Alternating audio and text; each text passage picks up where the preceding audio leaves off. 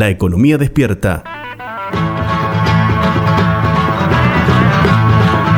Entrevista.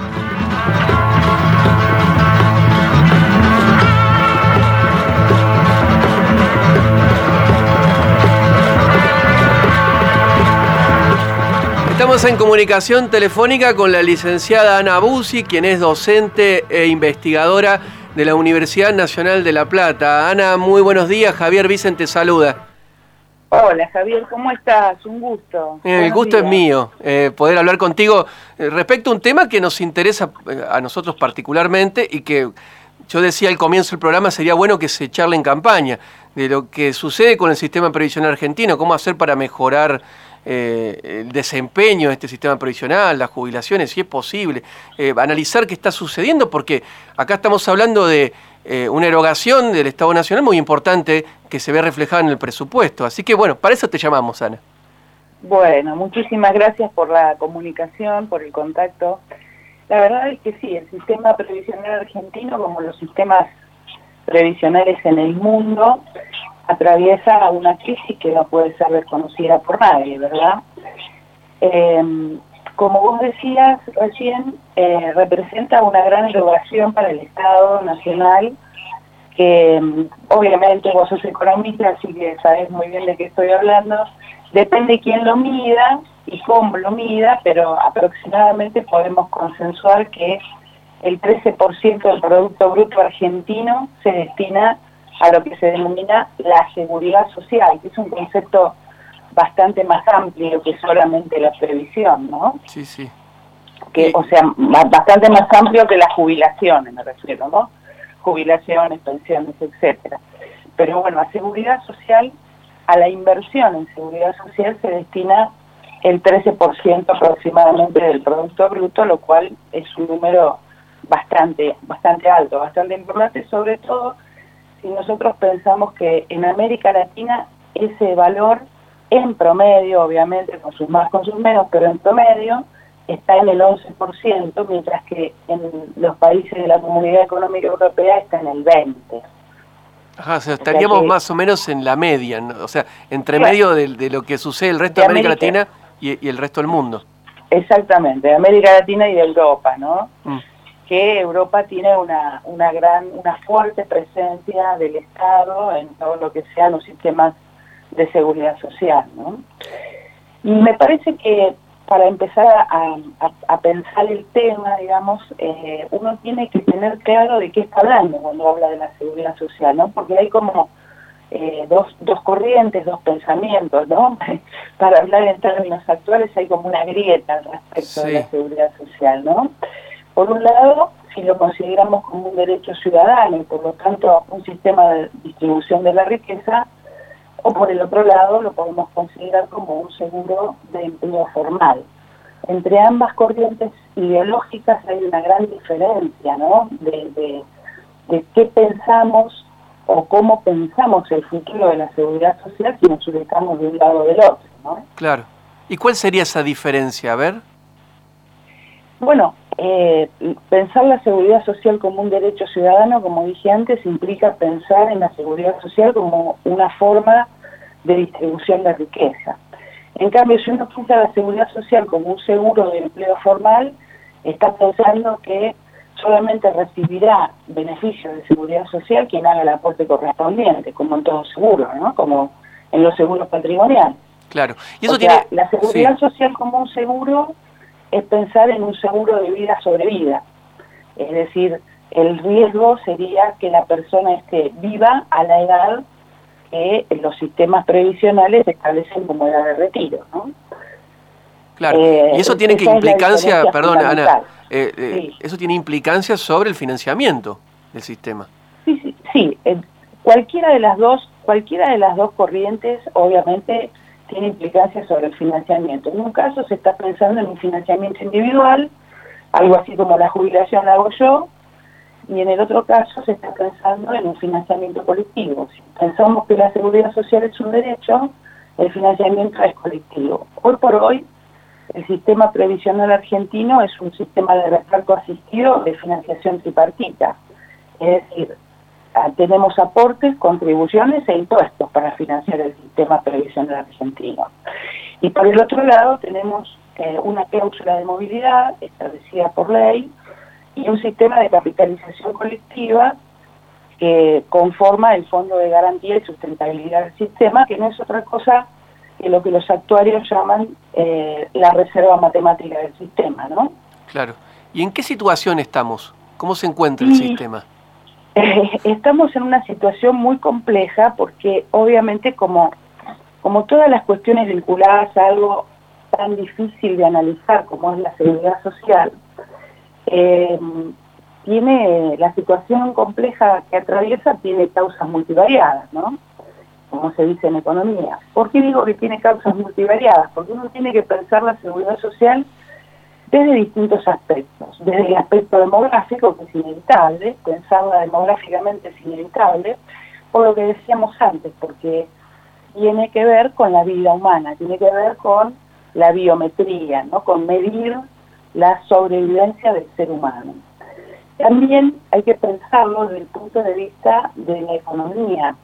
Es decir, nosotros hoy por hoy, si bien invertimos el 13,5% del Producto Bruto Interno, el más del 30% de la población que configura la oferta laboral argentina, más del 30%, repito esto, mm. trabaja en el sector informal, por lo tanto no es contribuyente del sistema previsional. O sea, de los 21 millones de personas aproximadamente que conformarían la oferta laboral, es decir, esa población económicamente activa, como se llama la economía, más de 7 millones son trabajadores informales, o sea, estarían fuera del sistema. Y, del, del, y la otra cosa que creo que vos la manifestaste recién en uno de los titulares de economía, del 86% de los beneficios que se otorgan del sistema jubilatorio, son eh, iguales o menores a dos jubilaciones mínimas. Claro. Lo cual, desde el punto de vista de la eh, supervivencia de la persona, eh, es un problema. Es un problema gravísimo, porque más allá de la movilidad, más allá del aumento jubilatorio que va a empezar a regir a partir de septiembre, que vos mencionabas antes en tus títulos, eso no alcanza a cubrir una canasta básica, lo cual es un problema. La otra cuestión que me parece que, también hay que analizar, tiene que ver con eh, el futuro del trabajo eh, y el futuro de la educación. O sea, en mi caso, particularmente pienso a la seguridad social como un derecho ciudadano y por lo tanto como un sistema de distribución de riqueza. Y eso, digamos, me lleva a reflexionar. Tengo más tengo más preguntas que respuestas, ya Javier, ¿no? Como imagino que vos también. Sí, sí. Eh, digamos, eso me lleva a pensar en, mi propia realidad y seguramente en la tuya, en mi propia realidad familiar, ¿no? Qué sé yo, en, en los años 50, cuando mi padre trabajaba, mi madre no, ¿qué teníamos? Teníamos matrimonios estables, economía estable, o sea, y empleos estables. O sea, una persona entraba al mercado laboral y se retiraba en el mismo empleo, después de 30 años, 35 años de trabajo. Claro, y el, mundo, y el mundo del trabajo era la forma de acceder a derechos, ¿no? Era el, pasaporte. Exactamente. Lo mismo que se casaba y era impensable pensar que se divorciaba, digamos. Por eso yo decía, había eh, empleo estable y matrimonio estable, ¿no? Eso era en los años 50. Pero hoy por hoy la situación ha cambiado, ¿no? Eh, los milenios, los que nacieron a partir del 85, no piensan de la forma en que pensaba mi papá, seguramente. Eh, entonces, hoy por hoy, ante ese cambio laboral, ante ese cambio del mercado laboral, la seguridad social tiene que reflexionar sobre que los sistemas contributivos ya no son tan eficaces como lo eran. Entonces, hay que optar por sistemas no contributivos que de alguna manera alivian la desigualdad social. Por el otro lado, también es importante, y no, se puede desconocer, el factor demográfico, como mencionábamos antes. La población está envejeciendo en Argentina y en el resto del mundo. Ahora bien, la situación se resuelve, como varios piensan, incrementando la edad jubilatoria. O sea, hoy por hoy el sistema nacional porque la otra característica que tiene el sistema argentino, eh, lo mismo que pasa en salud, ¿no? Es que es absolutamente segmentado, fragmentado. Hay sistema nacional, hay sistemas provinciales que mantienen, y muchas provincias mantienen sus cajas de jubilación no transferidas a, a la nación. Hay sistemas de seguridad social profesional administrados por, por sus propios beneficiarios. Yo vivo en la ciudad de La Plata, capital de la provincia de Buenos Aires, y acá existe la caja de abogados, la caja de eh, médicos, la sí, aquí, aquí Ana también, aquí Ana también lo tenemos, bueno, tenemos nuestra propia caja provincial. Le cuento a los oyentes que estamos dialogando con Ana Busi, docente de la Universidad Nacional de La Plata, sobre el sistema previsional argentino. Eh, es, la realidad que vos estás marcando. ¿Y, eso en qué impacta esta fragmentación? Impacta en obviamente impacta en la desigualdad de, acceso a los beneficios jubilatorios, ¿no? y aparte en la falta de información que a nivel eh, nacional, a nivel estatal, se tiene sobre las diferentes eh, micro, micro jubilaciones, sobre los diferentes sistemas.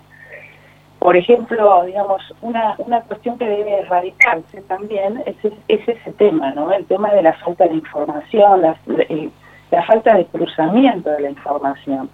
Que yo creo que en breve se va a resolver porque hoy estamos todos pensando en el Big o sea, hoy por hoy en un sistema contributivo como el argentino, tripartito, como decía yo antes, eh, hoy por hoy hay que pensar que eh, la, falta de información eh, no, puede existir, o sea, el Estado tiene que tener información sobre cada trabajador, sobre cada trabajador me refiero a trabajador profesional o trabajador de cualquier otra actividad. Entonces, eh, eso implicaría, digamos, eh, también eliminar un componente muy importante del sistema jubilatorio como es la evasión. O sea, no se puede pensar en un sistema sustentable con más del 30% de la población trabajando en negro. Porque un problema fundamental de la jubilación del sistema jubilatorio es la exclusión social. E impacta no solamente a los adultos mayores, también impacta sobre los, sobre los niños, sobre los adolescentes, eh, que también están excluidos. Que eso se corrigió de alguna manera a través de esa política pública que a mí me parece muy buena, sobre la cual también hay una cantidad de mitos importantísimos, como es la asignación universal por hijo. Y sobre la que varios países de los que se consideran más desarrollados, más adelantados socialmente, han avanzado en cuanto a, por ejemplo, el eh, seguro universal o la jubilación universal. El caso de Finlandia, por ejemplo, ¿no? que se toma siempre como ejemplo. Y que en Argentina se podría de alguna manera, y con todas las diferencias del caso, equiparar a lo que fue la función de la PUAM, de la Pensión Universal. te, iba a mencionar justamente eso, eh, ah, la PUAM que es bajísimo el nivel de la PUAM, es, indigno incluso pensar que alguien puede vivir de ese ingreso. Exactamente, coincidimos, coincidimos en cuanto al, monto, pero digo, desde el punto de vista filosófico, la PUAM, ¿qué significa? Significa una asignación a, la persona mayor de 70 años, eh, haya aportado o no. Y eso se financia no con recursos del ANSES, sino con recursos generales, es decir, con impuestos, ¿no? Claro lo cual no impacta, eso, digamos, tiene, entre comillas, ventaja, la ventaja de que no impacta sobre el Fondo de Garantía de Sustentabilidad del ANSES, es decir, no toca a los aportes de las personas que los han realizado o los están realizando como aporte jubilatorio, como contribución eh, patronal, digamos. Entonces, eso está bueno que sí, está bueno que lo resaltes, Ana, eso porque hay, un mito respecto a eso, a los que reciben una prestación del Estado, una prestación del Estado sin haber aportado. Está muy instalado eso. Bueno, exactamente, es lo que es lo, mismo, el mismo mito que existe sobre la asignación universal por hijo, que las estadísticas nacionales han derribado absolutamente, pero que no tienen prensa, ¿no? Porque lo que tiene prensa es aquella frase famosa de un ex legislador de Santa Fe que dijo, eh, lo que pasa es que se embarazan para cobrar la asignación universal por hijo, lo cual la estadística ha demostrado que eso es mentira.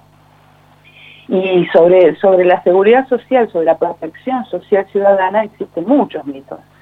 Uno es ese que vos mencionás también, o sea, gente que recibe la jubilación sin haber aportado nunca. ¿Y qué hacemos? Entonces, ¿qué hacemos con esas personas que por distintos motivos no pueden jubilarse hoy? ¿Qué hacemos con esas personas, por ejemplo, eh, que también es una política pública que me parece interesante conversar, capaz que no en este programa, pero en algún otro, que es las mujeres que se han dedicado al cuidado del hogar, al cuidado de sus hijos, y que hoy por hoy tienen edad jubilatoria y no pueden acceder al beneficio porque no tienen aportes. No es un número menor, ¿eh? no es un número menor de gente. Entonces, ¿qué hacemos con esa gente? La tiramos a la calle, nos dejamos este, vagando por ahí. O sea, por eso yo decía al principio, es fundamental acordar qué, pensar, qué pensamos, qué piensa cada ciudadano de este país cuando habla de la seguridad social. ¿A qué se refiere cuando se refiere a la seguridad social? ¿A un derecho de la población o a un seguro privado? Porque esto es, un, es, es una reflexión inevitable, digamos, para pensar el futuro, ¿no? Claro. Un futuro que, eh, la otra cuestión que uno tiene que pensar es que en seguridad social las decisiones que se toman hoy no pueden pensarse para el año próximo. En la seguridad social se piensa a 20, 30 años, es indispensable una planificación de largo plazo. Los sistemas jubilatorios son un desafío, ¿por qué? Porque no son, eh, la consecuencia de la decisión que se tome no impacta inmediatamente, impacta a 20, 30 años. O sea, si yo hoy soy un trabajador activo, aportante, y toman una decisión sobre cuál va a ser mi futuro, y hoy tengo 35 años, están tomando una decisión a nivel, digo, estatal, gubernamental, político, que me va a impactar cuando yo tenga 65. O sea, estoy hablando de 30 años vista. Una última, una última pregunta, Ana. y, agradeciéndote muchísimo porque ha sido muy esclarecedora respecto a este tema que es complejo. Y bueno, y más aún en radio, ¿no? eh, ¿Qué hay que hacer? ¿O se están haciendo cosas? Vos pensás, decía, 20, 30 años. ¿Se están haciendo algunas cosas? ¿O hay algunas cosas que no habría que hacer y que sí habría que hacer? Eh, danos tu opinión y, con esto te despedimos.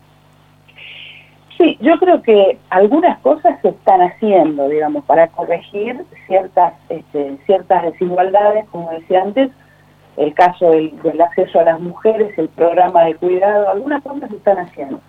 Pero lo que me parece que es la gran deuda, y no estoy hablando específicamente de este gobierno, ¿no? ni, del anterior gobierno tampoco, o sea, no me gusta pensar en términos políticos partidarios, me gusta pensar en términos políticos, pero no políticos partidarios. Me parece que lo que no se está haciendo, y no se está haciendo desde hace más de un siglo, es pensar un modelo de país. Para poder pensar en la sustentabilidad de un sistema de jubilaciones hay que pensar en un modelo de país, hay que pensar a largo plazo. ¿Qué quiero como modelo de país a largo plazo? Y, obviamente nadie puede desconocer, cualquiera sea el signo político partidario de quien esté al frente del Estado, nadie puede desconocer que eh, se necesita una gran planificación de largo plazo. Y eso no se está haciendo, pero insisto, no se está haciendo no con este gobierno, sino ni con este, ni con el anterior, ni con varias generaciones de gobiernos anteriores al nuestro. ¿no? Gracias, Ana. No, gracias a vos, eh, Javier. Ha sido un gusto, un saludo enorme a, todos los oyentes de este programa y espero volvernos a encontrar prontísimo. Sí, seguramente nos volveremos a, contactar cuando eh, la actualidad nos demande y también cuando queramos pensar un poquito más allá, saliéndonos de, de la agenda política que muchas veces eh, pierde de vista esto como mencionabas, la planificación y el largo plazo en Argentina. Muchas gracias, te mando un fuerte abrazo. Un abrazo para todos. Pasó la licenciada Ana por la Economía Despierta, la docente de la Universidad Nacional de La Plata, que nos eh, esclareció un poco la discusión, un poco bastante la discusión que tiene que ver con eh, el sistema previsional argentino. Ya venimos.